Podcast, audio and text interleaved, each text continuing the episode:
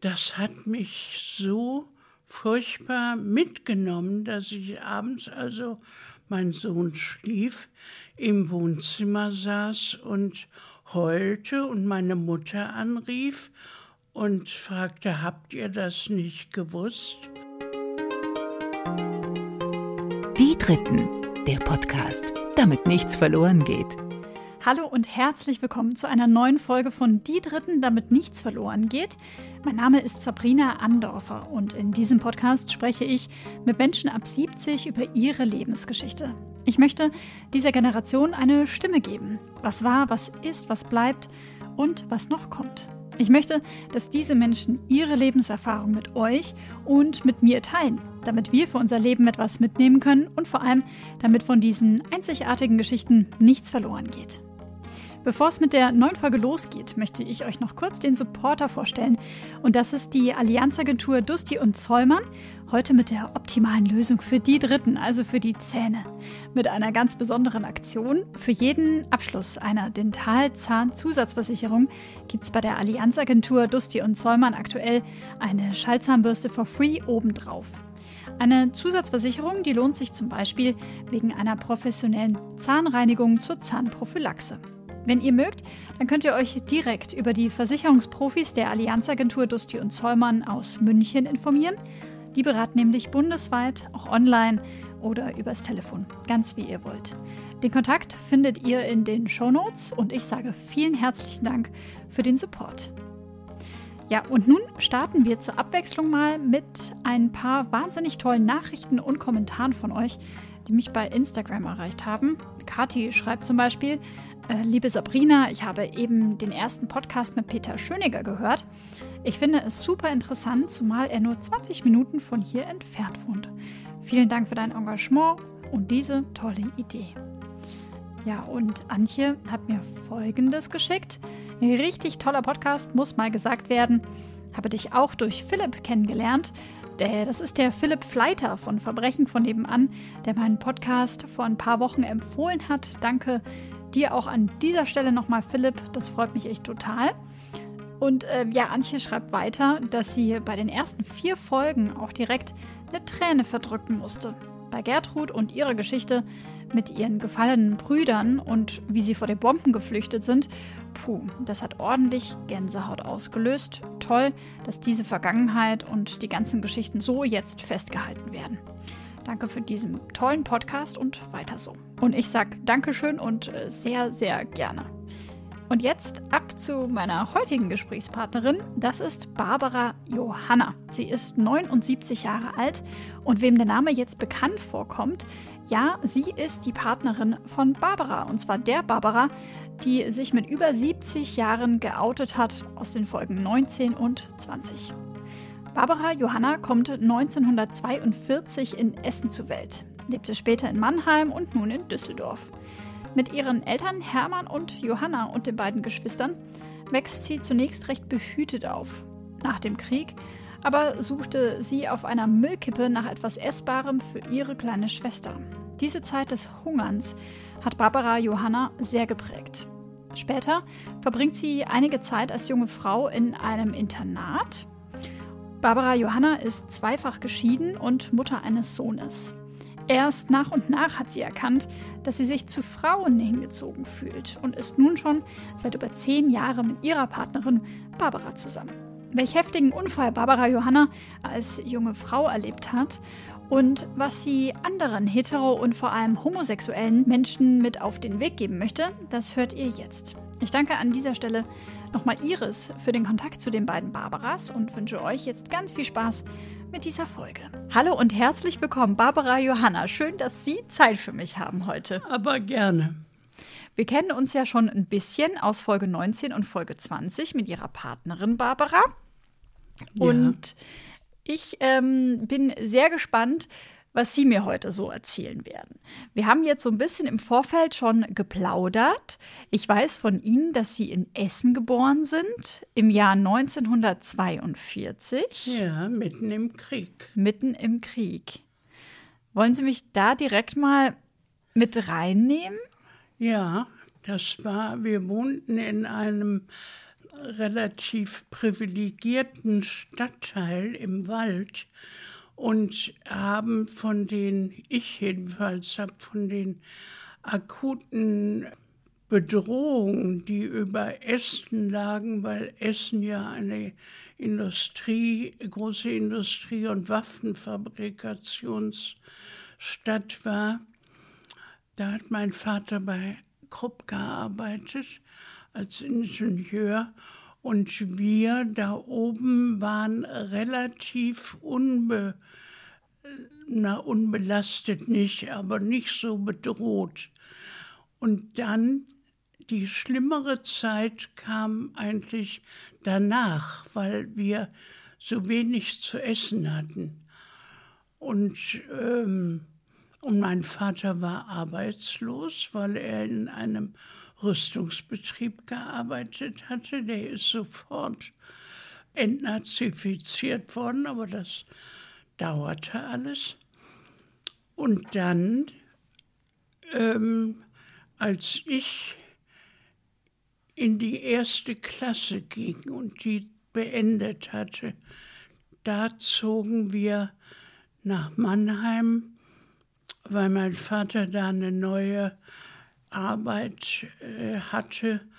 Und dann habe ich in Mannheim gelebt, bis ich 14 war. Mhm. Also mit die, die gesamte Familie, Vater, Mutter, drei Kinder, ähm, haben wir in Mannheim sehr schön gewohnt und ähm, mit einem zehn Meter langen Flur in der Wohnung auf dem mein Vater zu seinem 50. Geburtstag eine große Party gab und auf dem Flur äh, kegelte.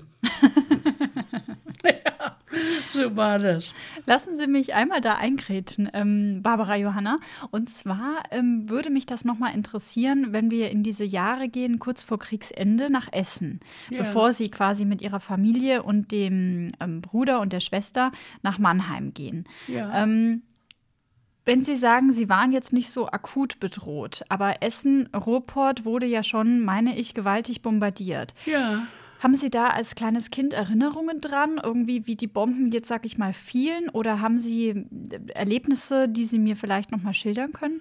Ja, also da an eines äh, erinnere ich mich. Da ähm, mussten wir mal wieder in den Bunker rennen und mein Bruder hat mich an der Hand genommen und hinter sich hergezogen und ich hatte noch ein Butterbrot in der Hand. Also nicht Butter, aber ein Brot in der Hand mit Rübenkraut. Und dann bin ich, weil der Frank mich äh, gezogen hat, bin ich hingefallen und bin mit dem Gesicht in das Rübenkrautbrot gefallen. Und äh, da hat sich mein Bruder weiter nicht drum gekümmert und hat gesorgt, dass wir in den Bunker kamen. Und als die Leute mich da sahen, ging ein wahnsinniges äh, Erschrecken durch die Reihen, weil ich aussah, als wäre ich in Splitter gefallen oder als hätte ich Splitter abbekommen, weil in meinem Gesicht das Rübenkraut und dann der Schotter war, der auf dem Weg lag. Das heißt, die haben alle einen riesen Schrecken bekommen, weil ja, sie dachten, ihnen wäre ja. jetzt gefühlt das. Und meine Mutter hat später gesagt, ähm, dass ich zur relativ normalen Zeit äh, trocken war, also nicht mehr in die Windeln machte, aber dass wenn dann ein, ich weiß nicht genau, was für eine Art Flugzeug das war, wenn die aber über uns flogen und so einen Lärm machten, dann habe ich über lange Zeit prompt wieder äh, in die Hose gemacht. Ne? Mhm. Es hat also schon, ich habe auch noch eine einzige Erinnerung daran, als die Besatzung kam. Das waren bei uns in Essen, waren das die Engländer. Und an dem Tag, an dem sie uns na, überrollten vielleicht, kann man sagen. Da fuhren sie mit einem Panzer von unten die Straße hoch und das Panzerrohr war genau in Höhe des Badezimmers auf unser Haus gerichtet. Und wir ähm, standen im, im, vor der Tür oder im Badezimmer, weiß ich nicht mehr. Und dieses Panzerrohr, das fuhr langsam an uns vorbei. Und ähm, es ist nichts passiert, aber es ist natürlich ähm, sehr beeindruckend gewesen. Mhm. Ja. Da müssen Sie ja dann ungefähr ja, so drei, vier Jahre alt gewesen ja. sein. Ne? Ja. Wenn Sie jetzt sagen beeindruckend, war ja, das beängstigend von, war das, beängstigend. Haben Sie Ihre Eltern zu dem Zeitpunkt gefragt, irgendwie Mama, Papa, was machen die jetzt hier? Oder? Nee, ich kann mich nicht erinnern, dass ich das reflektiert hätte. Ich weiß nur, dass später, als der äh, Krieg vorbei war und mein Vater war mehr zu Hause, weil er arbeitslos war. Er hat aber in der Zeit ein Auto gebaut, also das muss man ihm lassen. Er war ein Autofan und als Ingenieur wird ihm das so schwer nicht gefallen sein. Aber ich habe mit meinem Vater viel geredet. Ich war eine Vatertochter. Er hat über den Krieg gesprochen und dass wir ihn verloren haben. Und ich habe munter gesagt, ja, dann fangen wir doch einen neuen an und gewinnen den. Und das äh, hat er mir dann erklärt, dass das so einfach nicht ist. Ne? Mhm. Und dann 49 als ich also die erste Klasse hinter mir hatte, in Essen noch, da hat mein Vater dann einen, einen neuen Posten bekommen in Mannheim in der Papierfabrik und war fortan für Kessel 5 zuständig und Tag oder Nacht. Und wenn was war, dann riefen die an und dann schwang sich mein Vater aufs Fahrrad. Wir wohnten also auf dem Betriebsgelände. Und dann fuhr der los. Und, mhm. äh, und raste los, weil der heilige Kessel 5, der hatte seine Macken und da musste dann der Fachmann dran. ja. Wenn ich da noch einmal einhake, Barbara. Wir hören im Hintergrund vielleicht so ein bisschen ein Zeitungsrascheln. Wir machen das so wie beim letzten Mal, dass Ihre Partnerin Barbara uns auch hier äh, lauscht, unserem Gespräch. Ich raschel so wenig. Ja, Sie geben sich sehr Mühe, dass Sie nicht so sehr rascheln. Aber die Zeitung ist ja auch im Zweifel interessanter als die Geschichten, die Sie eh schon kennen. Ne? ähm, wenn ich da einmal einhake, Barbara. Eine Frage vorweg. Sie waren das jüngste der Geschwister? Nein, ich war die mittlere. Meine kleine Schwester ist 45 im Bunker geboren, im Bunker der gleichen Entbindungsklinik, in der wir alle drei geboren worden sind. Ach nein. Ja. Das heißt, Ihr Bruder war der Älteste, dann kam Sie und dann ja, kam Ihre und Schwester. Wir sind drei, dreieinhalb Jahre auseinander. Also ich bin ja Januar 42 geboren und meine Schwester März 45. Im Bunker, im Krankenhaus. Im Bunker.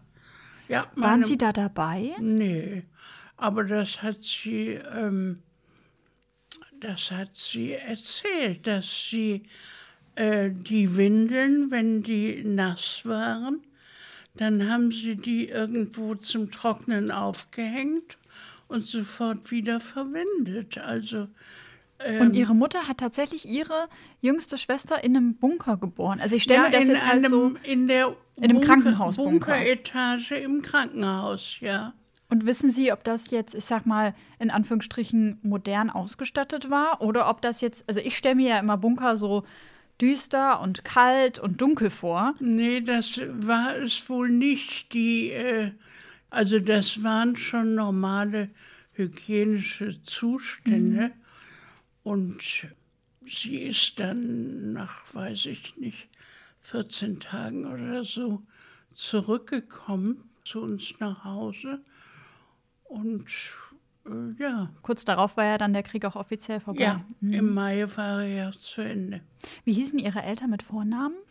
Meine Mutter hieß Johanna Emilie, glaube ich. Und äh, mein Vater hieß Hermann. Hermann. Ja. Hermann und Johanna. Was waren das denn für Eltern?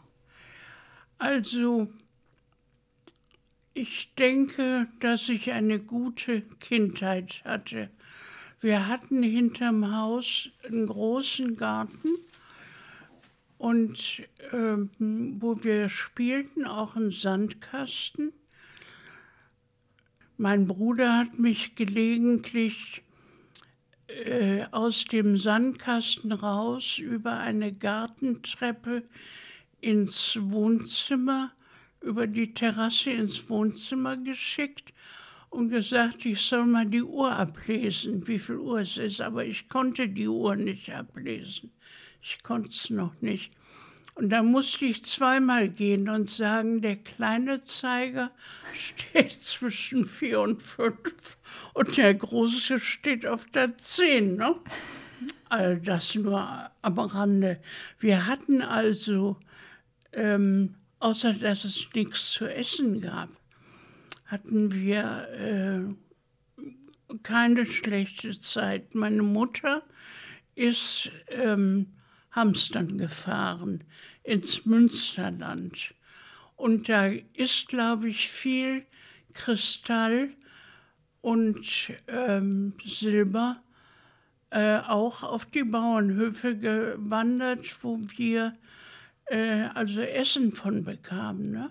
Und ich selber habe auf da in der Siedlung, wo wir wohnten, auf einer Müllkippe äh, rumgesucht äh, nach was Essbarem für meine kleine Schwester.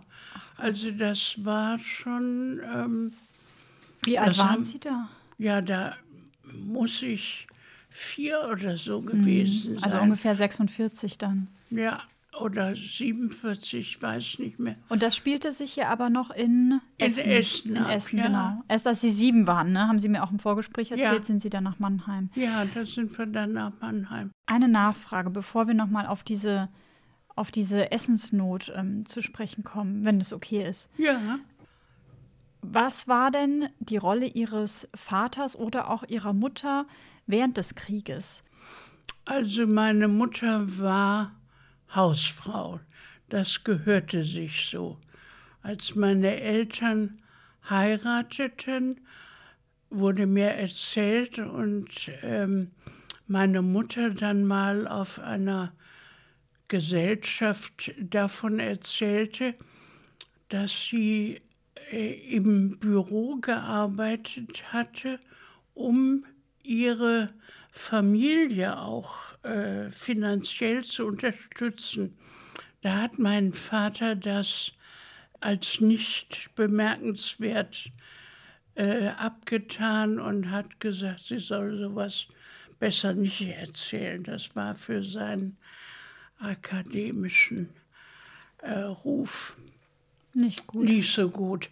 Und mein Vater war als Ingenieur, erst beim TÜV und dann im Krieg bei Krupp und war für die Fremdarbeiter zuständig. Und ich habe mir eine Weile, vor ein paar Jahren, habe ich mir überlegt, ob ich dem mal nachgehen müsste, dass er ähm, ich meine, das waren Kriegsgefangene, ne? Mhm. wie er seinen äh, Job ausgeübt hat und wie, wie er, ähm, also wie er mit den Leuten umgegangen ist. Und das habe ich mir überlegt und habe überlegt, dass die Firma Krupp vielleicht äh, Papiere noch hat und das ja auch im eigenen Firmeninteresse aufarbeiten musste. Und dann ähm, habe ich es nach einer Weile also verworfen, weil ich gedacht habe, das wird mein Leben so belastend. Das Einzige, was ich sicher weiß, ist ja, dass er nicht mit einer Waffe durch die Gegend, äh, also er war nicht im Krieg, ne? er war kein Soldat, er war kriegswichtig. Äh, so, Krupp war ja eine Waffenfabrik, unter anderem. Und dann habe ich beschlossen, dass ich es ruhen lasse. Mhm. Und meine Mutter, die hat sich um uns gesorgt und hat, ähm, und hat den äh, Laden am Laufen gehalten. Ne? Na, wie das so die Rolle der Frau damals war. Ja, mhm. ja. Mhm. Das heißt also, die Geschichte und die Rolle ihres Vaters hat sie dann aber schon irgendwie, ich sag jetzt mal, interessiert. Ja, mhm. ja, weil äh, in meinen Zwanzigern habe ich auch angefangen, mich mit Literatur über den Zweiten Weltkrieg zu befassen und habe das gelesen. Und ich muss sagen, als die, ähm, diese Fernsehserie Holocaust, als die im deutschen Fernsehen ausgestrahlt wurde, da war ich schon Mutter und lebte allein. Das hat mich so furchtbar mitgenommen, dass ich abends, also mein Sohn schlief, im Wohnzimmer saß und heulte und meine Mutter anrief und fragte, habt ihr das nicht gewusst? Und sie sagte, nein, das haben wir nicht gewusst, was ich aus heutiger Sicht bezweifeln würde.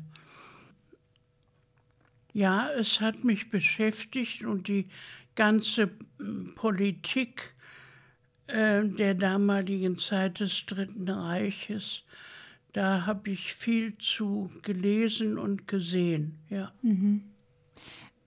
Wenn wir da gerade einmal einhaken in dieses Gespräch mit Ihrer Mutter dann spät abends am Telefon, wenn der Sohn schon geschlafen hat, war Ihre Mutter Ihnen zugewandt oder war sie dann eher direkt so, nein, wir haben das nicht gewusst und nee, lass jetzt nicht weiter drüber reden? zugewandt. Meine mhm. Mutter war zugewandt. Wir kommen später noch mal drauf, also als ich so lange krank war.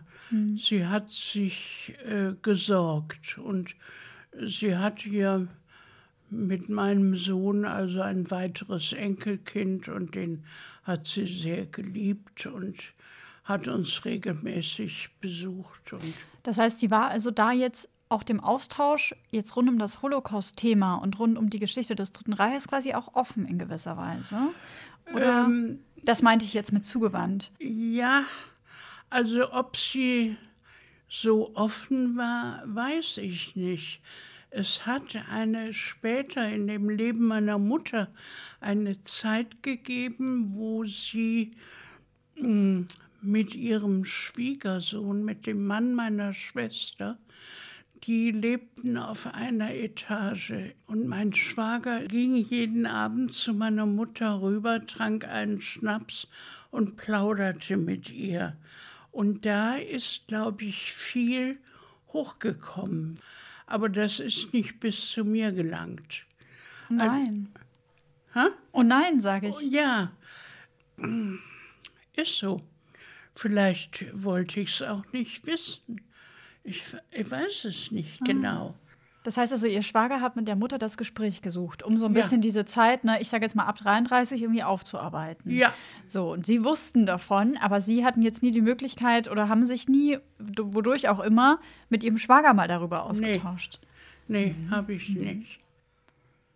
Das ist schon spannend, oder? Ja. Wie wir auch, also, weil jeder führt ja so sein eigenes Leben irgendwie ja auch weiter. Und wie Sie ja auch gerade gesagt haben, stellt man sich die Frage, was würde es mir jetzt nützen, wenn ich jetzt wüsste, mein Vater hätte jetzt zum Beispiel diese Kriegsgefangenen nicht gut behandelt? Was würde das, das mit mir machen? Hm. Das würde meine Schuldgefühle, die ich Jahrzehnte lang mit mir rumgeschleppt habe, ähm, würde das nur verstärken oder wieder hochkommen lassen. Also ich habe mich sehr viele Jahre als äh, mitschuldig betrachtet, weil ich Deutsch bin und weil mein Vater bei Krupp den Job hatte, den er nun mal hatte. Und ähm, das ist äh, mir lange äh, nachgegangen, bis ich dann irgendwann zu der Meinung mich durchackern konnte, dass ich nicht schuld bin, aber dass ich Verantwortung trage als Deutsche, dass die Politik in die richtige Richtung läuft. Und ich bin also immer auch in politischen Diskussionen gewesen mit Freundinnen und äh, mit anderen Menschen sodass das Thema präsent war. Obwohl ich nun erst mitten im Krieg geboren bin, ne, hat das doch viele, viele Auswirkungen gehabt. Mhm. Ja. Wenn wir in die Jahre gehen nach dem Krieg, äh, Sie noch eine Zeit in Essen wohnen und danach in Mannheim, weil Ihr Vater den neuen Job bekommen hat, können Sie sich erinnern, dass Ihre Eltern oder auch Ihr Vater Sie sagten ja gerade schon, er hat zu Ihnen gesagt, na, wir haben den Krieg jetzt verloren. Und Sie sagen so salopp, ja, dann fangen wir halt einen neuen an, wie das halt so als Kind ist und dann gewinnen wir das jetzt halt. Ne?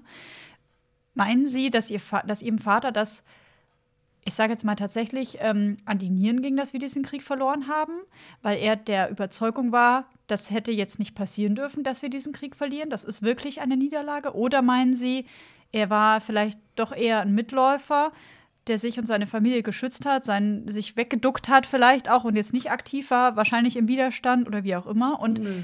der froh war, dass es vorbei war? Das ist schwierig zu sagen. Also mein Vater war, ähm, hatte eine niedrige Parteinummer und meine Mutter auch.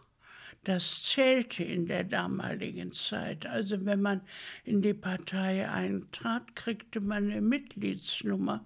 Und je niedriger die war, desto eher hat man sich darum bemüht. Ne? Sie meinen also, das lässt theoretisch darauf schließen, dass Sie dem eher wohlgesonnen waren? Ja, mhm. ja, ja. Weil ich meine, wenn ich Bilder sehe von der Hochzeit meiner Eltern oder von meiner eigenen Kindheit, dann sind das schöne, unbeschwerte Bilder. Zum Beispiel mein Bruder, der Erstgeborene, der ist 38 geboren. Der hat als Kind schlecht gegessen, hieß es. Und dem wurde das Essen also reingefüttert. Das heißt, es war also da, das Essen. Als ich äh, geboren wurde, war das Essen schon nicht mehr da. Essen im Krieg oder während des Krieges war da und Essen nach dem Krieg war nicht mehr da. Und ja. sie mussten für ihre jüngere Schwester auf der Müllhalde Essen sammeln.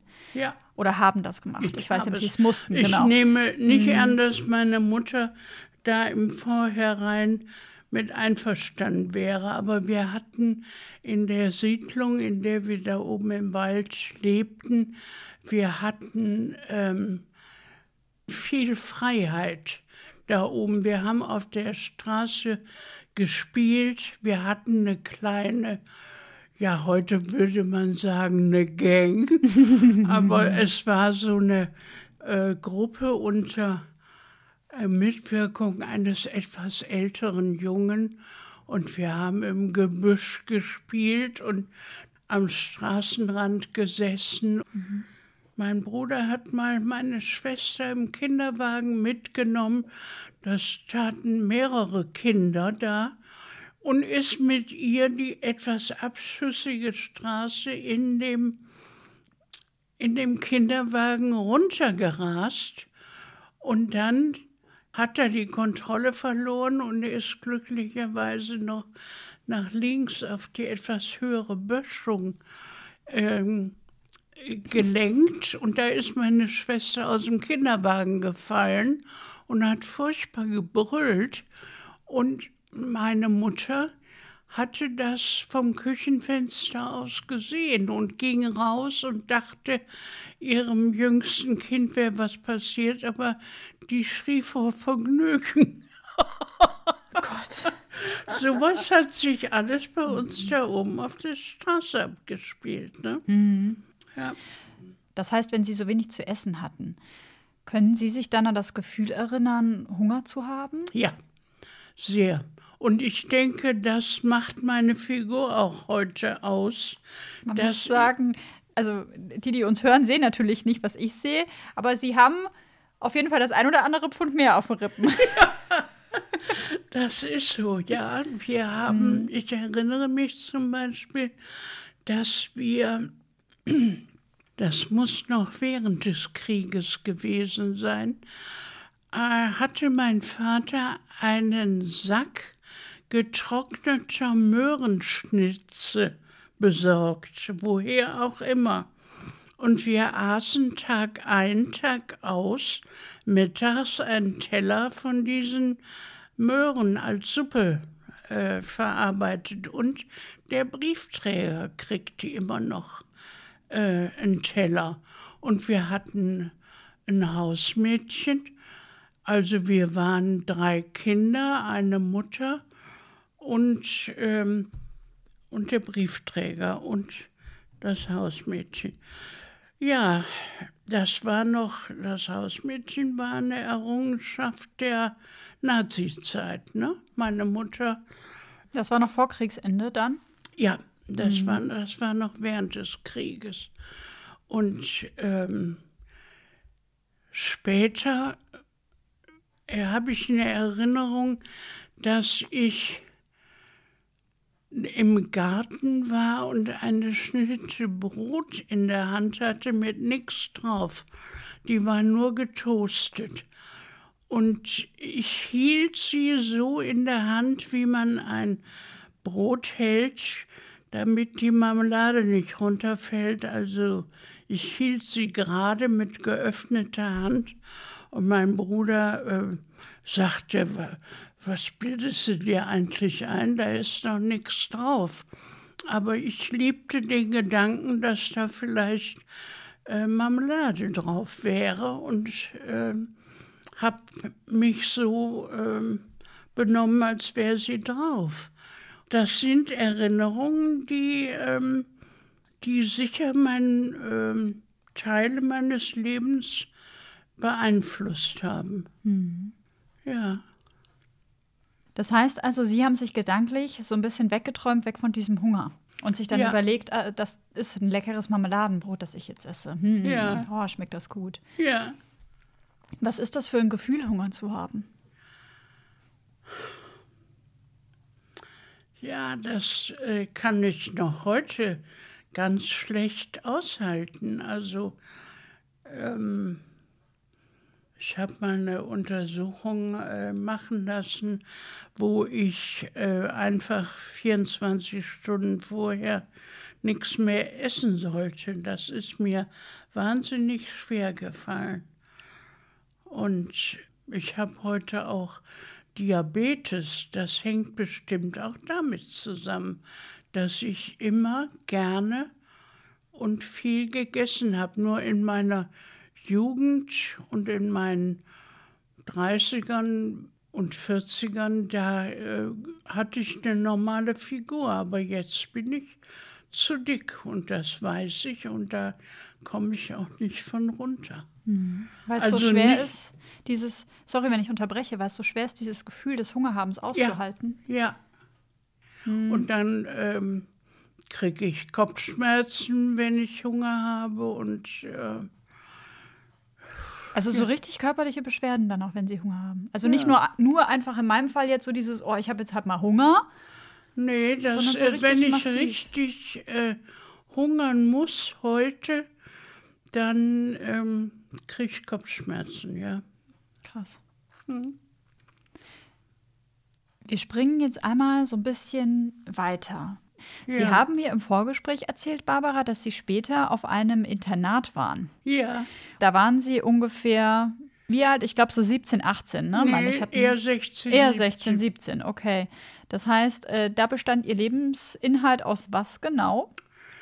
Also, ich habe die zehnte Klasse beendet auf dem Gymnasium. Dann habe ich aber keine Lust mehr gehabt, zur Schule zu gehen. Und ein bisschen habe hab ich im Nachhinein aber erst ähm, bedauert, dass meine Eltern mich nicht stärker dazu animiert haben, Abitur zu machen. Und mein Vater hatte den strikten Wunsch, dass ich eine Haushaltungsschule besuche, weil seine Frau, meine Mutter, nicht kochen konnte, als sie heiratete, weil sie ja berufstätig gewesen war. Zwar bei einem, ihrem eigenen Vater im äh, Architekturbüro, aber ähm, Das war ein großer Makel. Ja, so. das war ein Makel, nicht kochen zu können. Und ich sollte kochen lernen. Man muss dazu sagen, mein Vater war katholisch. Aber er war exkommuniziert, weil meine Mutter evangelisch war. Und mein Vater hatte eine stramme katholische Erziehung genossen. Und dann haben sie sich für ein Hauswirtschaftsinternat am Bodensee entschieden, was äh, ziemlich preiswert war. Also Bargeld war noch immer nicht äh, übermäßig vorhanden. Und es wurde von äh, Nonnen geleitet. Und da bin ich ähm, ein ganzes Jahr lang gewesen und habe in regelmäßig eine Woche Kochen, eine Woche Wäsche, eine Woche Handarbeit und Bügeln und so. Das ging immer wochenweise. Und das, ähm, da habe ich mich schwer reingewöhnt. Und dann habe ich mit den Mädels auch immer über Religion diskutiert. Das war natürlich nun in dem Internat überhaupt nicht angesagt. Und dann hatte ich eines Tages ein Gespräch mit der Mutteroberin. Und ähm, Das ist die Obernonne, die also die Obernonne Leiterin. von der äh, Schule. Und dann hat die äh, Oberin gesagt, also so könnte es nicht weitergehen. Und mein Vater hat äh, mir auch geschrieben, dass ich das lassen sollte, sonst äh, Fliegen Sie von der Schule? ja, sonst flöge ich von der Schule. Und dann äh, habe ich es wahrscheinlich auch gelassen und äh, ja. Das so war ja das. dann ähm, in ungefähr, wenn ich jetzt richtig gerechnet habe, so ungefähr 1959, ne? Ja. Wenn Sie 16 waren. Wollten Sie damals dahin? Nicht unbedingt, nee. Haben Sie sich dagegen gewehrt, dass Sie Nee, dahin? Oder war das nee. dann irgendwie so, ja gut, dann mache ich das jetzt halt? Ja, weil ich ja auch die Schule nicht beendet hatte in meinen Augen und auch in den Augen meiner Mutter, meiner Eltern, dass ich da noch, ja, dass ich noch was tun musste. Hatten Sie Heimweh? Nö, eigentlich nicht. nicht. Aber in der Zeit haben sich meine Eltern scheiden lassen. Oh, Und ich habe über meine Mutter viel von dem Prozess mitgekriegt. Die hat mir geschrieben, wo ich heute denke, das hätte sie nicht tun sollen, mir davon so viel Kenntnis geben. Ich fing damals an, Männer nicht für ernst zu nehmen. Also ich ähm, hatte ähm, äh, relativ schlechte Auskünfte über meinen Vater. Der hatte auch Frauengeschichten. Und äh, dann wollte er sich scheiden lassen, dann wollte sie nicht. und dann er wieder und sie und irgendwann später waren sie geschieden. Ich glaube, da war ich dann schon wieder im Haus. Das Ähm, heißt also, wenn ich da einmal einhake, dass Ihre Mutter salopp gesagt sich bei Ihnen ein bisschen ausgeheult hat. ja, Mhm. ja, Und das hat dann dazu geführt, dass Sie erstmal, ja, Männer, wie Sie gerade gesagt haben, nicht ernst nehmen konnten. ja. Oder sich gedacht haben, vielleicht auch sowas, das ich mit mir mal nicht machen. Ja, also da war viel dabei, das könnte kein Mann mit mir machen, was mit meiner Mutter gemacht worden ist. Und das, äh, ja, das hat mein Rebellentum da äh, beeinflusst, Gefördert. gefördert, jawohl. Man muss dazu sagen, ich weiß von Ihnen schon, ähm, Barbara Johanna, dass Sie zweimal geschieden sind. Ja, Dass Sie zweimal, also auch verheiratet waren mit Ja. einem Mann. Mhm. ja. Die erste Hochzeit hatten Sie mit, Mit, wie vielen Jahren? 21. Da hatte ich meine Ausbildung beendet als MTA. Medizinisch-technische Assistentin. Das war das, was ich nach der Kochschule, nach dem Internat gemacht habe. Das hatte meine Mutter noch eingefädelt. Und da hatte ich bereits äh, meinen späteren holländischen Mann kennengelernt. Den kannte ich schon in der Zeit meiner äh, Berufsausbildung. Dann Und- haben Sie sich verliebt wahrscheinlich auch? Ja, man, war ich ja? Mhm. schwer verliebt und er auch. Und ich war ein ähm, relativ naives Schätzchen, glaube ich. Also, Warum? ähm, weil ich nachher, als die Ehe zu Bruch ging, da habe ich gedacht, ich hätte es früher wissen können. Also, ähm, Was hätten Sie früher wissen Ja, können?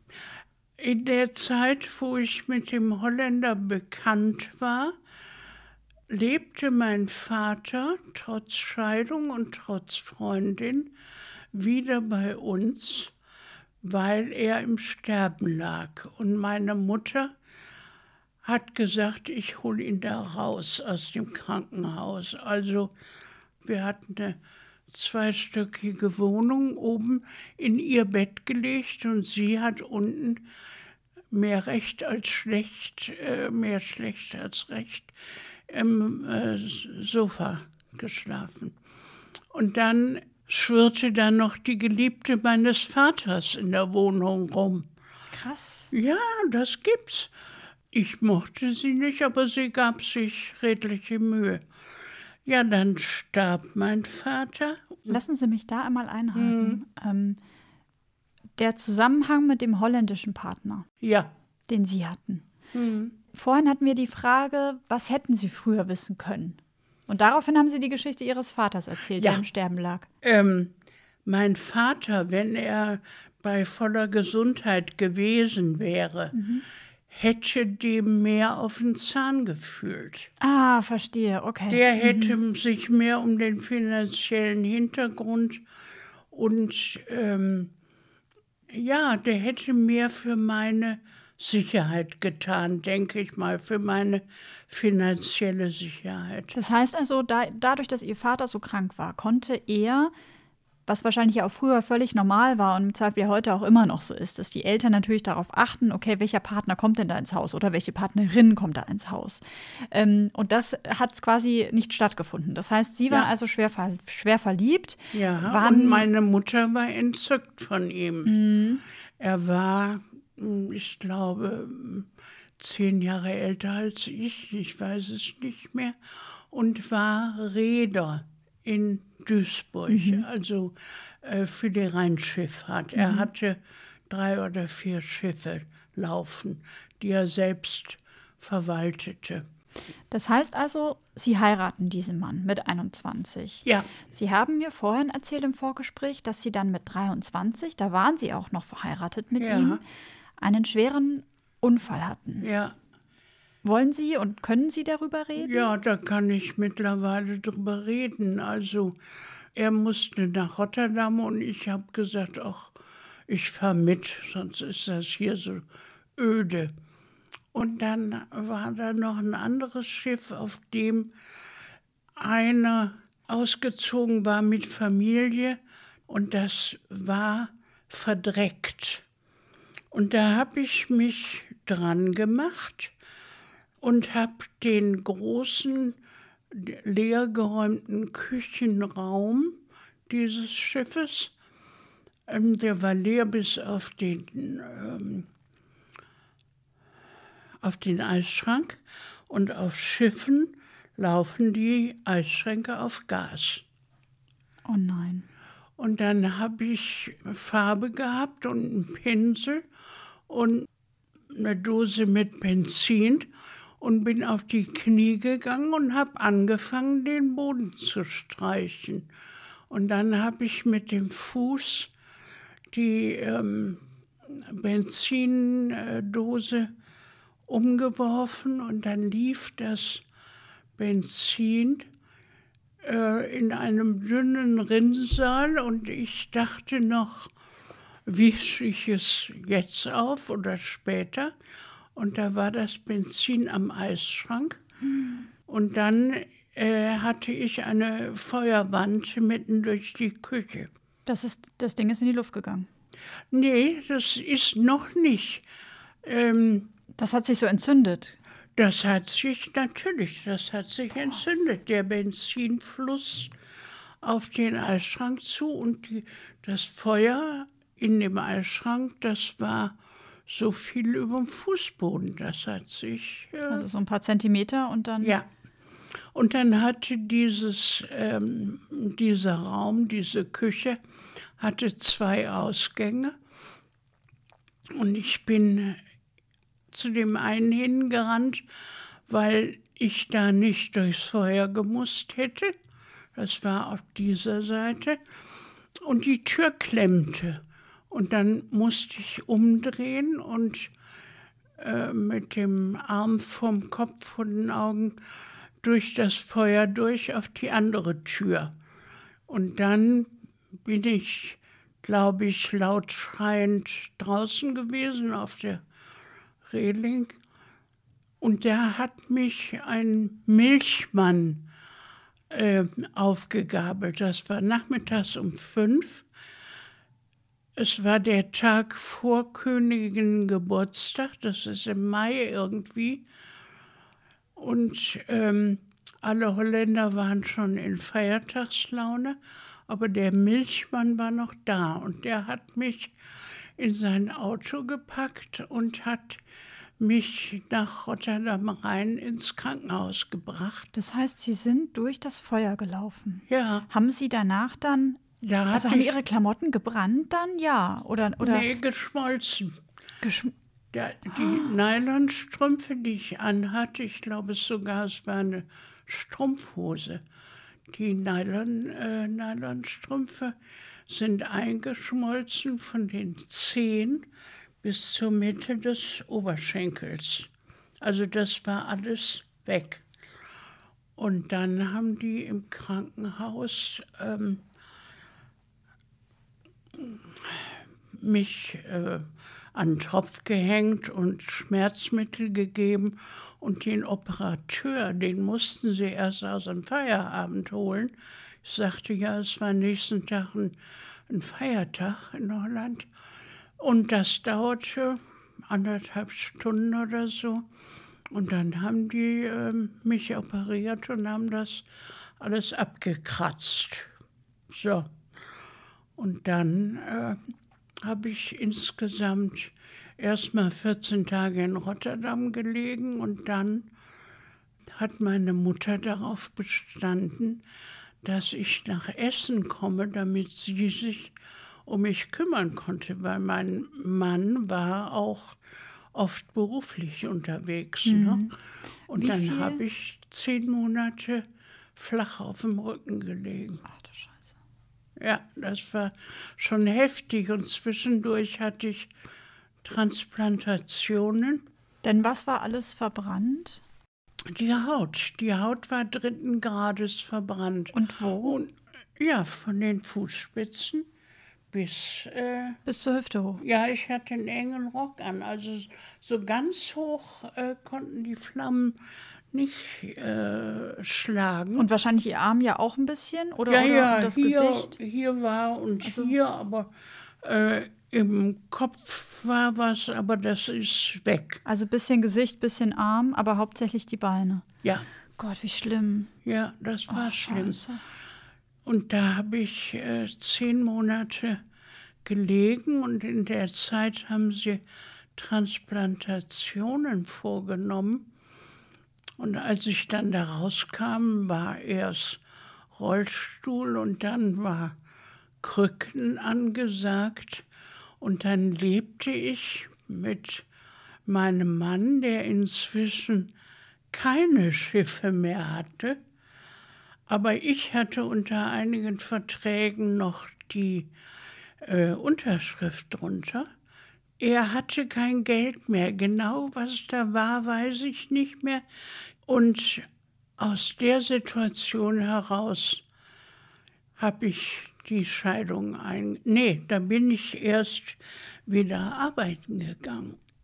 Nach einem weiteren Jahr ungefähr habe ich eine äh, Bürostelle im Schuhgeschäft angenommen, weil ich mich nicht ins Labor traute, weil im Labor immer ein Bunsenbrenner brannte. Das heißt, Sie hatten so große Angst vorm Feuer. Ja. Und dann aber, nachdem ich ein Jahr, in, also in dem Jahr habe ich angefangen, meine Scheidung zu betreiben und hatte Hatte er sich also auch gar nicht gut um Sie gekümmert? Doch, er hat aber nicht viel. Und ich glaube, ich wollte unter diesen Umständen nicht mehr mit ihm zusammenleben. Das war, der machte auch Geschäfte, die meines Erachtens nicht ganz sauber waren. Und dann wollten Sie da raus. Da wollte ich raus. Und ich habe zehn Jahre lang oder zwölf Jahre lang an den Schulden bezahlt, die durch meine Unterschrift unter seine Verträge zustande gekommen waren. Die letzte Rate für meine Schulden habe ich mit meinem letzten Gehalt vor der Schwangerschaft dann später gezahlt. Krass. Und dann habe ich in der Zeit, in diesen, also schon vor meiner Ehe und dann später während dieser relativ kurzen Ehe, war ich Mitglied in einer Laientheater-Schauspielgruppe.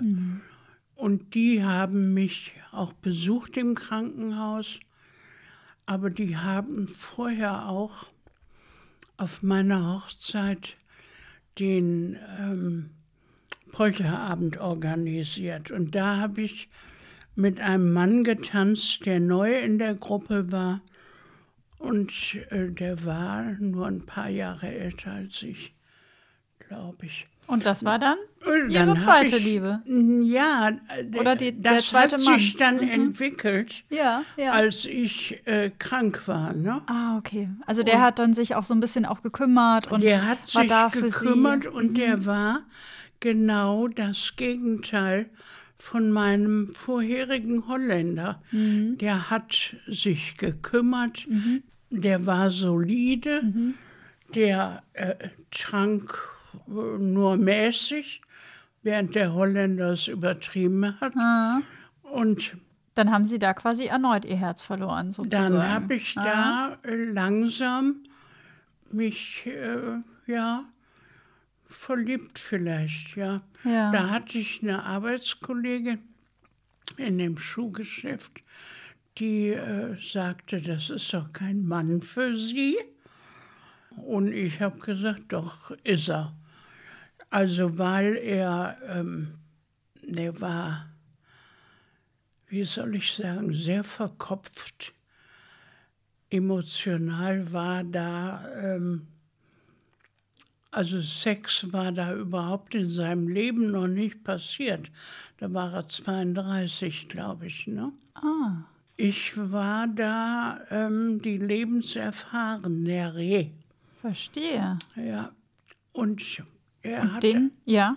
und er hat ähm, bei Krupp für die Betreuung von ähm, ausländischen Praktikanten gearbeitet. Während ich jetzt erzähle, fällt mir die Parallele auf zu meinem Vater, der auch bei Krupp war und sich um die ausländischen Nur da leider Kriegsgefangene ja, gekümmert da hat. waren es Kriegsgefangene, hier waren es also private Praktikanten und Das heißt, er hat ihn also gefallen. ja, sozusagen. der hat mir gefallen. Der war sanft und etwas lebensfremd. Und da hat mein äh, wiedererwachendes Selbstbewusstsein hat da äh, drauf angebissen.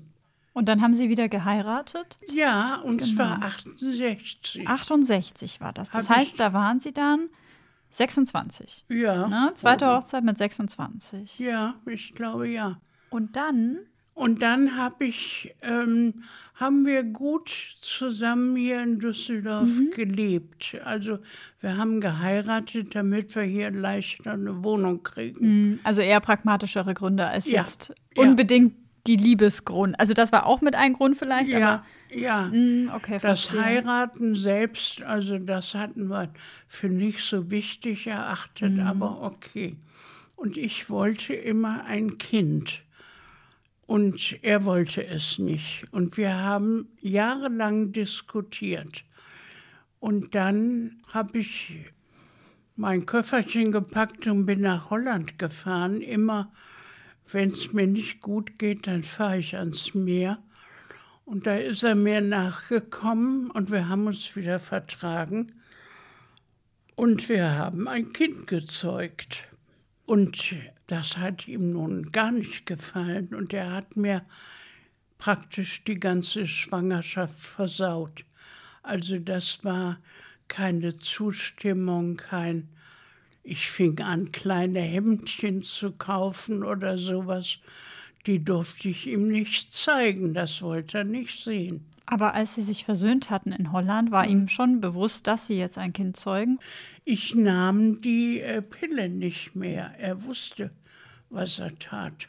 Ah, er wusste also, dass sie die Ja, Pille nicht mehr genommen Das haben. habe ich ihm immer wieder gesagt. Also er hat sich sozusagen von seinen sexuellen Gefühlen übermannen lassen und ich bin schwanger geworden und das war nicht gut für unsere Beziehung. Weil er es eben einfach nicht wollte. Nee, er sagte, in dieser Welt muss man keine Kinder setzen. Und so im Nachhinein denke ich, er wollte meine Liebe nicht teilen mit einem Kind. Wünschte sich ein Mädchen, es wurde ein Junge. Hat das also auch schon mal nicht gepasst, Ja, sozusagen? und dann habe ich nach einem Vierteljahr ihn rausgeworfen. Nach der Geburt dann? Ja, als das Kind ein Vierteljahr war, Krass. habe ich ihn rausgeworfen. Ist Ihnen das leicht oder sehr schwer gefallen? Nee, das ist mir nicht schwer gefallen. Ich war so wütend auf ihn, äh, dass er mir die, die, die Zeit der Mutterschaft so verdorben hat.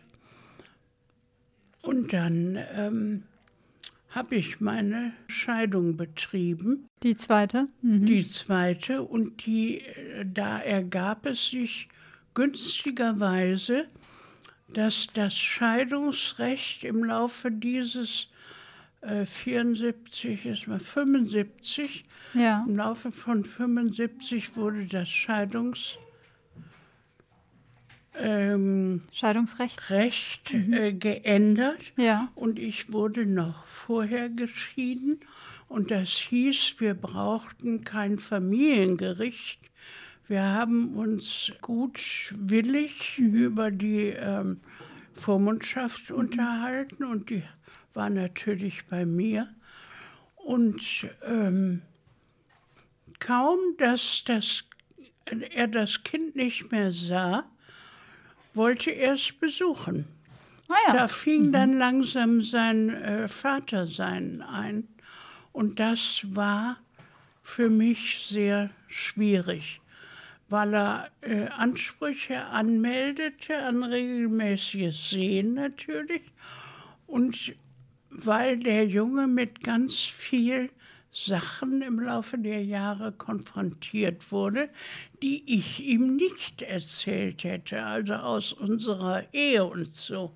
Er hat seinen Sohn äh, da auch dazu benutzt, sich auszuheulen, würde ich sagen. Ja, also das Gleiche gemacht, was quasi ihre Mutter damals so ein bisschen bei ihm Ja, gemacht hat. ja. Mhm.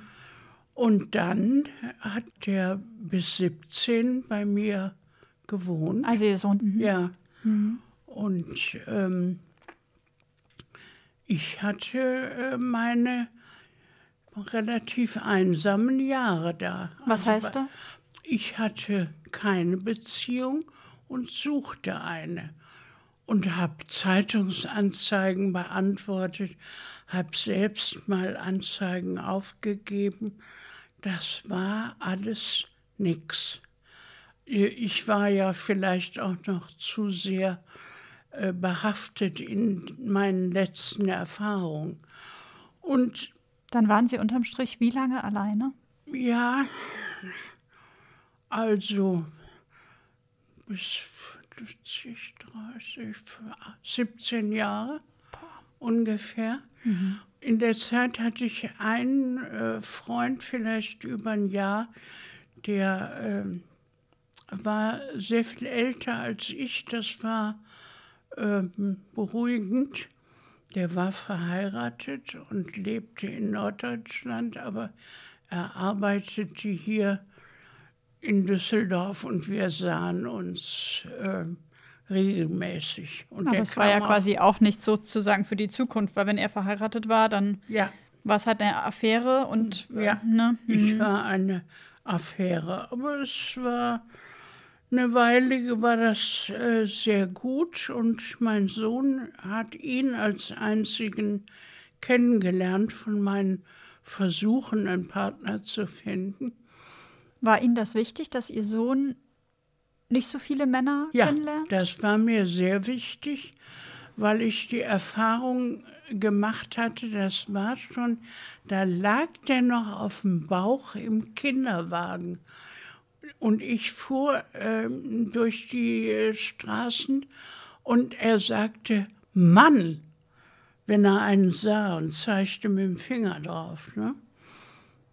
Der hatte zwar seinen Vater, aber offensichtlich nicht genug Männer in seiner Umgebung, wo er sich hätte daran gewöhnen können. Und dann wollten Sie eigentlich, wenn Sie einen in Ihr Leben gelassen hätten, eine Konstante in Ihr Ja, Leben lassen und genau. nicht quasi jede Woche. Ja, Ja. und deshalb habe ich auch. jede Woche ist jetzt vielleicht auch ein bisschen. jede Woche ist jetzt vielleicht auch Ja, ein bisschen. das wäre ein bisschen viel. ein bisschen Wenn ich viel. dann so eine Anzeigensache durchgezogen hatte und es war nichts geworden, dann äh, war ich äh, immer mal bedient wieder für ein Mhm. halbes Jahr. Ne? Das heißt also, dass Sie dann quasi ja 20 Jahre lang oder fast 20 Jahre lang eigentlich alleine gelebt haben. Ja, habe ich. Und dann werden Sie 52 Jahre alt.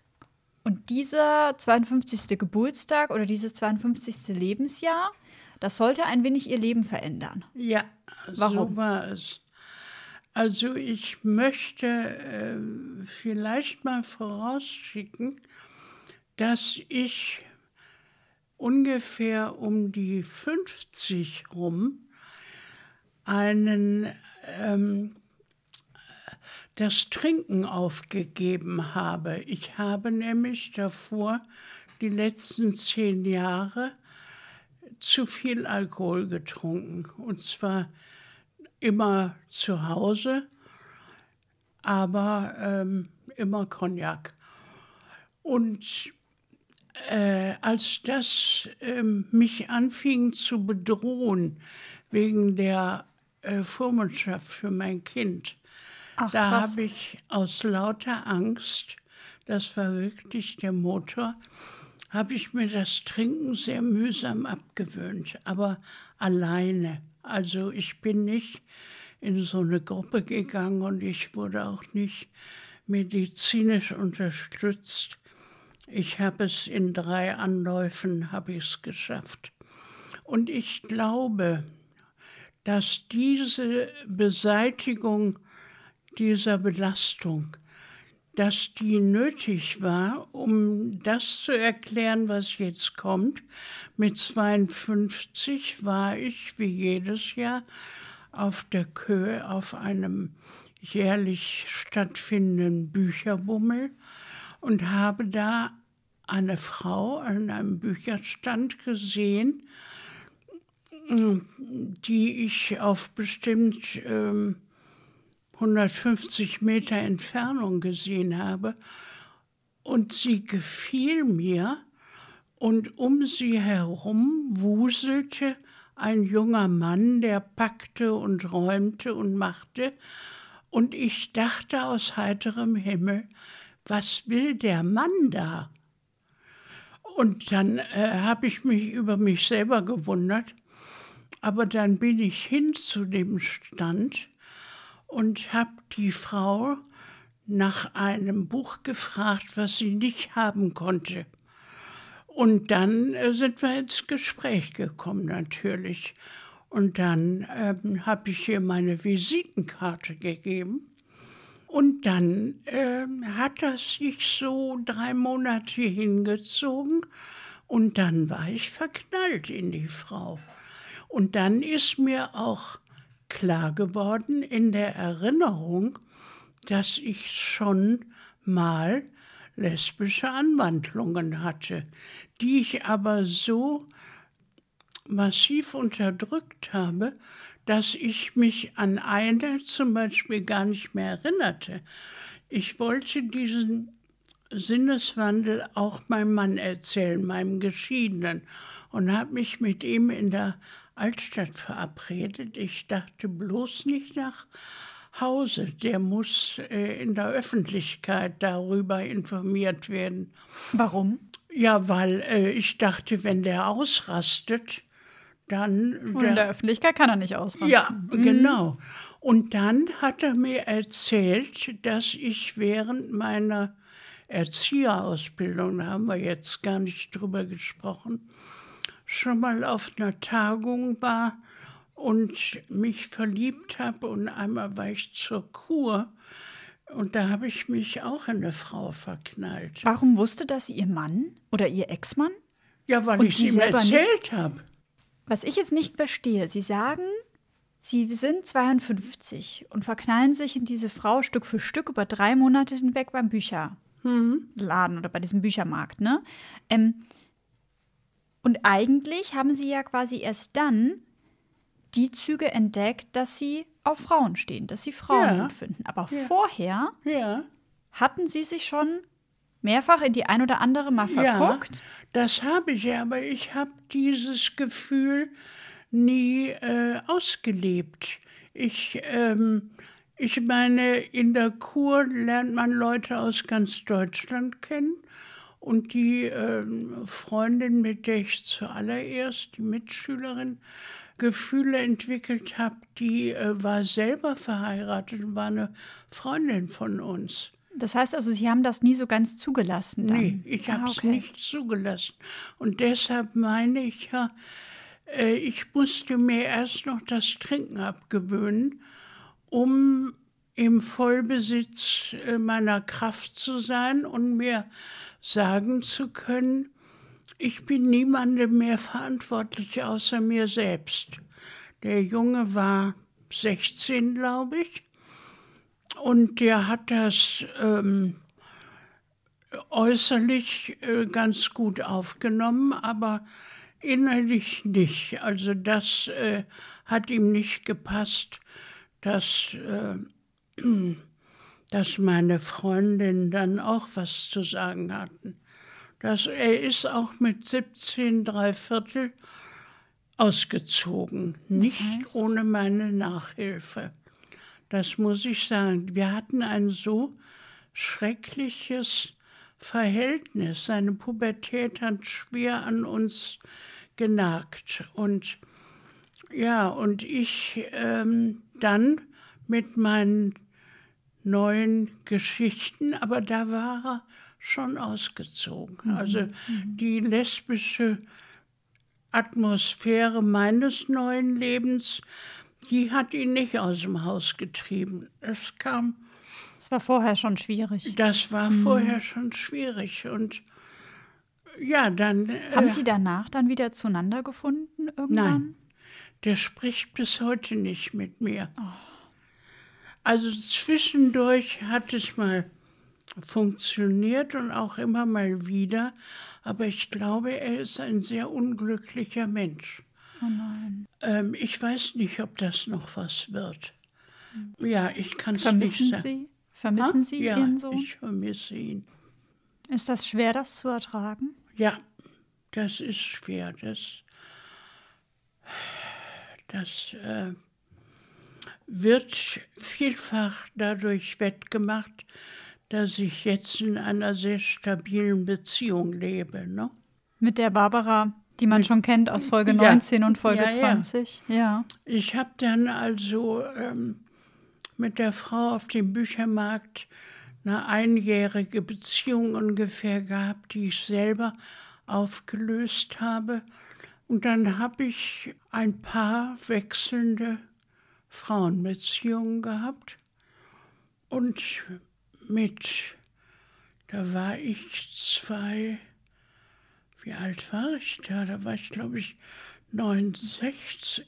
Genau, ich glaube, Sie sind zehn Jahre zusammen, ne? Ja. Das heißt also, wenn ich da mal einhake, fange Sie quasi so eine Art zweites Leben irgendwie an, ne? Also ja. Ihr, ihr, ja, wie Sie es vorhin gesagt haben, das lesbische Leben.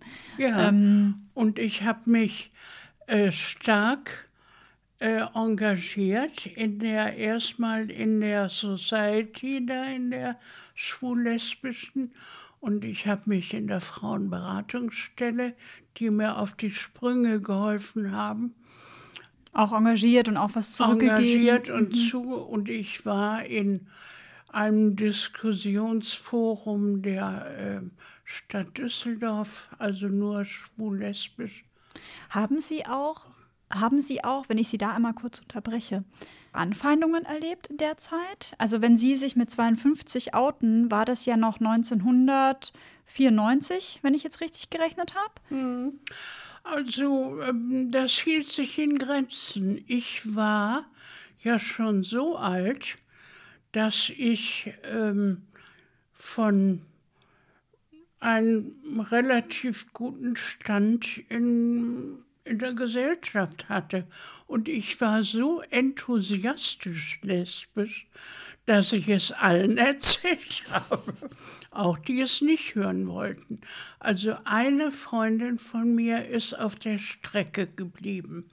Die hat gesagt, äh, du beschäftigst dich doch noch damit, da komme ich nicht drin vor. Da habe ich drum gekämpft, aber die ist mir abhanden gekommen. Aber ich habe natürlich ganz viele Frauen kennengelernt. Und das war äh, sehr aufregend und auch mit Angst besetzt. Also ich bin zu Treffen gegangen am Anfang in der Frauenberatungsstelle, wo andere Frauen sich auch am Donnerstag trafen.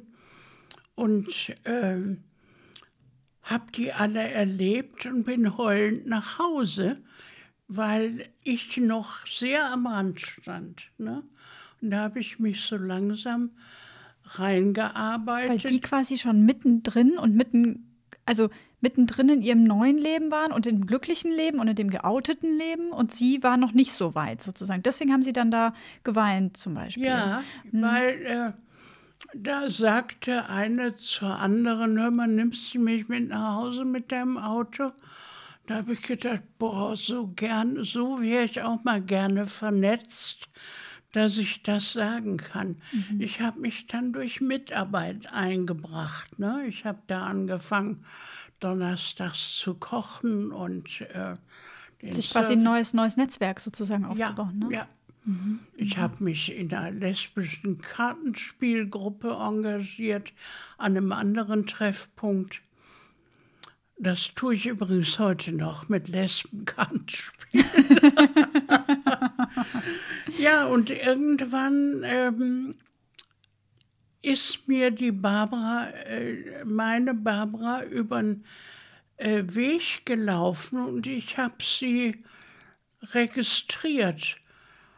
Sie hat mich auch mal in meiner Wohnung, in der ich mit meiner achtjährigen dauernden Partnerschaft zusammenwohnte, da hat sie mich mal besucht. Ich kannte sie auch. Man kennt sich, wenn man in Frauendingen unterwegs ist, und sie war politisch und emanzipiert, was ich nicht unbedingt war. Die Barbara, also Barbara. ihre Barbara, Ja. die sich erst mit über 70 geoutet hat, Ja. war aber zu dem Zeitpunkt, als sie sich kennengelernt haben, so emanzipiert und so politisch da unterwegs und stand so fest im Sattel. Ja, die, Und sie? Ach so, ich dachte ja, nach unserer letzten Folge, ne, also nach der Folge mit äh, Barbara, Folge ähm, 19 und 20, habe ich gedacht, es war so, dass sie diejenige waren, die eher fester im Sattel saß und die Barbara, Ja. die sich geoutet hat, so quasi nachkam. ja, das äh, sind jetzt verschiedene Zeitpunkte. Ah, okay. Bei meinem lesbischen Eingewöhnen in die äh, Szene, da war ich sehr unsicher.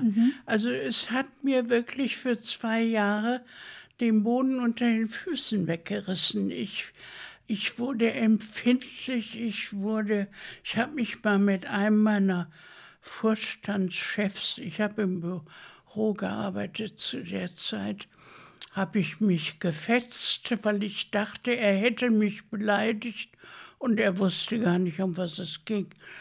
Und solche Sachen. Und das mit der, dieser meiner Barbara jetzt, das spielte sich ab nach acht Jahren Beziehung und drei bis vier Jahren alleine leben.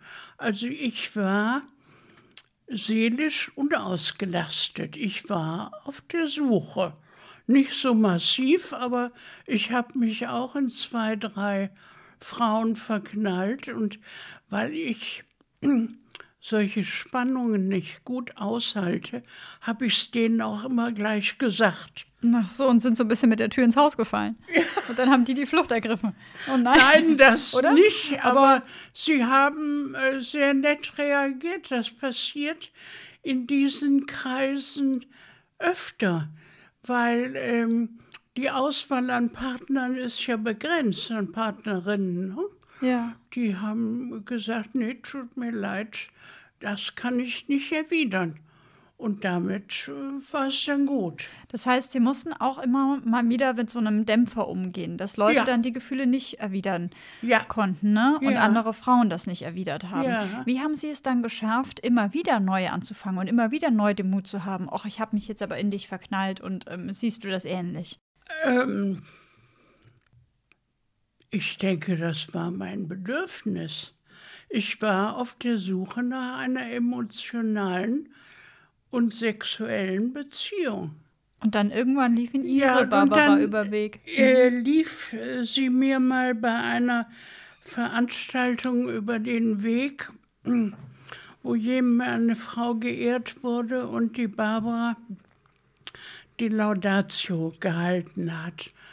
Und da habe ich sie zum ersten Mal so richtig wahrgenommen. Sie ging gemessenen Schrittes auf das Mikro zu, trug ein langes rotes Kleid und sah für mich sehr beeindruckend aus und hat dann die Laudatio gehalten und dann, ja, dann ist man sich immer mal begegnet und dann habe ich mich verknallt. So.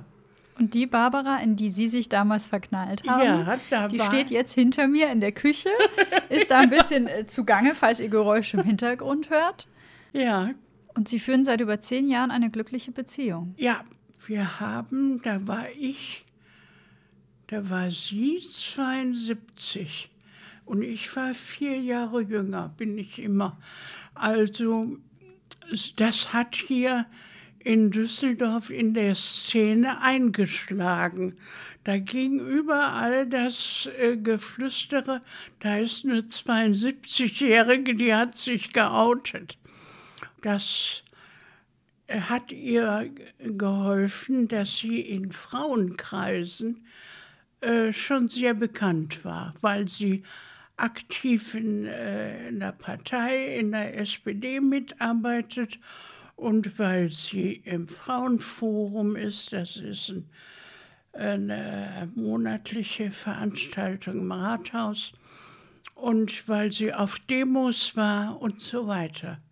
Also ich habe sie kennengelernt und sie lebte mit ihrem Mann auf zwei Etagen, von dem sie sich verabschiedet hatte, aber nicht geschieden war, weil der hatte ähm, ja, also ich glaube, Barbara hat es damals so erzählt in der Folge 19 und 20, dass es einfach keinen Sinn gemacht hätte, sich scheiden zu lassen. Ja, hat es auch mhm. nicht. Wir sind auch jetzt nicht verheiratet.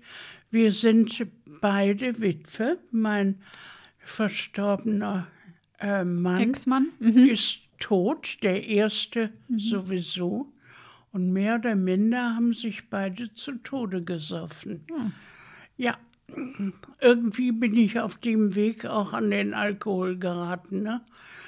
den ich mir nun aber erfolgreich seit 20 Jahren ungefähr abgewöhnt habe. Respekt. Das ja. ist, glaube ich, nicht, also wenn man da immer so tief drin steckt, ist das, glaube ich, nicht einfach. Nee, ist es auch nicht, weil mhm. Alkohol so ein erlaubter Luxus ist. Ne? Also ein ja, es ist gesellschaftlich okay, ne? Ja, ja. gesellschaftlich okay. Mhm. Also das Rauchen habe ich mir zwei Jahre vorher abgewöhnt. Das war auch heftig. Mhm. Ist, ja. das, ist das so in der Beziehung mit, ähm, mit ihrer Barbara, dass sie ihr damals auch die Kraft gegeben haben, sich zu outen in diesem hohen Alter mit 72? Ja. Sie haben Sie ihr da gut zugeredet oder, oder, haben nee, Sie, oder waren Sie einfach nur da? Ich war da. Und äh, zunächst war das ähm, eine etwas ungute Situation. Ich habe sie natürlich besuchen wollen und ihr Mann wohnte in dieser Zwei-Etagen-Wohnung oben und wenn der dann zum Frühstück runterkam, dann war ich manchmal da. Und da habe ich mich bemüht, mich korrekt zu verhalten. Also ich bin nicht rumgeschlichen. Wenn ich ihn sah, habe ich ihn gegrüßt und ähm, er hat nichts gemerkt. So. Also er hat gedacht, Sie seien normale Freundinnen. Ja, und sie hatte etliche Freundinnen und äh, dachte, ich sei eine davon. Mhm. Und das hat sich ungefähr ein Jahr so hingezogen. War das für Sie belastend? Ja, schon. Ich hätte es mir anders gewünscht. Also man verliebt sich nicht freiwillig in eine Hete. Das äh, macht man nicht mit Absicht. Das passiert einem und dann muss man ähm, sehen, wie man damit klarkommt. Ne? Mhm. Ne? Und, und haben Sie dann also glauben Sie im Nachhinein, dass Ihre Barbara diese Zeit gebraucht hat? Ja, auf alle Fälle. Die hat äh, am Anfang zu mir gesagt, ich bin keine Lesbe. Ich mag dich gern, aber ich bin keine Lesbe. Ne? Und, ähm, Und was haben Sie geantwortet? Was haben Sie erwidert? Gar nichts. Ich habe gedacht, lass sie mal reden. Das kommt schon noch. Und dann bin ich ähm, innerhalb dieses äh, ersten Jahres am Ende bin ich äh, in Urlaub gefahren über Weihnachten nach Marokko, alleine, wie immer. Und ähm, von da aus habe ich angefangen, äh, E-Mails zu schreiben, was ich oft aus den Urlauben getan habe. Dann habe ich mir äh, eine Adressgruppe von 30 Leuten zusammengesucht und habe denen von unterwegs äh, abends mal eine E-Mail geschrieben. Und dann hatte ich das Bedürfnis, der Barbara auch eine E-Mail zu schreiben. Da, war, da waren wir noch nicht zusammen. Nee. nee, so wenn ich das richtig in Erinnerung ja, da habe. Da waren wir noch nicht zusammen. Mhm. Haben Sie dann so mit diesen E-Mails um die. Habe ich sie. Rumge unterhalten und vielleicht auch betört. Sie hat mir jedenfalls erzählt, dass sie auf einmal abends immer an ihren Computer ging und guckte, ob ich äh, vielleicht geschrieben hätte. Und als ich davon wiederkam, es war im Januar, ich glaube am 8. oder so, da, da haben wir uns verabredet zum Essen. Ich habe sie abgeholt von ihrem Malkursus und dann haben wir noch eine gemeinsame Freundin abgehängt. Ganz geschickt sind wir schnell geflüchtet in ein Lokal, haben Abend gegessen und ähm, da gab es ein paar Geständnisse, meine Güte. ja, und dann kam das Jahr, was ich. Mit dem äh, Ehemann, wo sie mit dann. Mit dem Ehemann in der Wohnung und die Söhne wussten es schon von ihr, die beiden Söhne, und haben recht gut reagiert. Der eine hat gesagt, Mutter, es war mir immer klar, mhm. du bist so viel mit Frauen unterwegs. Und der andere, mit dem komme ich auch gut klar. Sind Barbaras Söhne für Sie so ein bisschen auch der eigene Sohn, den Sie, den Sie vermissen? Nee, das kann nee, man nicht vergleichen. Das kann man nicht hm. sagen. Der, die sind zu groß. Okay. Die äh, hm. sind, haben andere Jugenderinnerungen. Mhm. Also ähm, das kann man nicht sagen. Der eine ist schon über 60 mhm. Mhm. und mein Sohn ist um die 40 ah, okay. Ich mhm. kann auch nicht richtig rechnen, mhm. aber er ist 74 geboren. Mhm. Das heißt also, Barbara traut sich irgendwann zu ihrer Liebe zu Ihnen zu stehen. Ja. Und Sie beide sind seitdem, seit zehn Jahren, seit über zehn Jahren, gehen Sie seitdem ja gemeinsam durchs Leben. Ja, es kam ein bestimmter Moment, der sich ergab. Wir wollten essen gehen, sie und ich und der eine Sohn. Und ähm, dann stand der Ehemann in der Tür der wurde noch nicht erwartet, aber er stand in der Tür und wollte munter mitessen gehen. Und das war so ein furchtbarer Abend, der war so furchtbar, dass ich äh, geheult habe nachher. Ne? Und dann hat die Barbara abends ihrem Mann die Wahrheit gesagt. Und dann ging alles sehr schnell.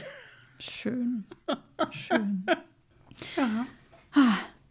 Das ist eine schöne Geschichte. Ja, das ja, ist sie ja. auch. Dass sie da so spät uns beiden im, im hohen Alter, ich meine, ich bin jetzt auch 79, ne? Ja. Ähm, nochmal solche Freude ins Leben bringt. Und wir äh, ergänzen uns gut und ja, ja, ja.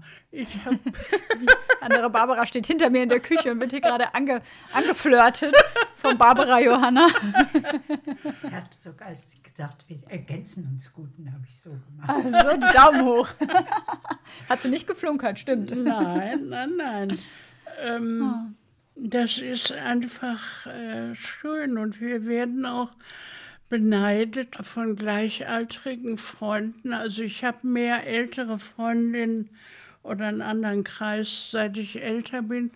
Und die ähm, sind verwitwet, die sind geschieden oder haben als Lesben keine Partnerin und nur noch die Enkel und die sind weit weg und so.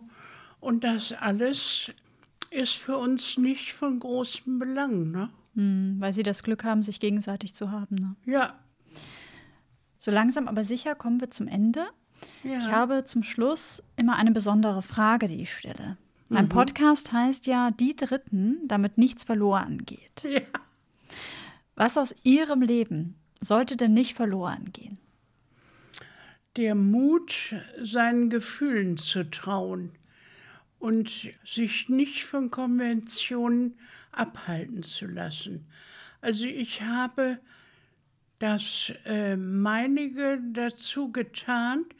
In den letzten zehn Jahren kann man schon sagen, dass sich politisch was bewegt Und wir halten auch nicht äh, hinter der äh, Hand, wer wir sind hier im Haus. Wir sind 15 Parteien und äh, wir äh, verschweigen das nicht. Ich meine, wir rennen nicht damit rum, aber man sieht uns hier im Viertel Hand in Hand.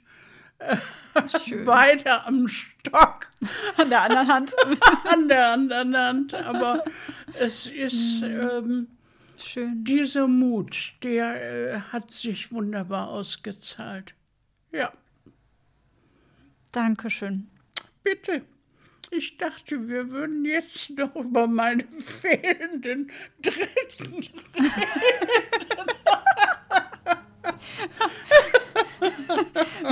Man muss dazu sagen, sie hatten tatsächlich eine Zahn-OP und es fehlen im Moment ein paar.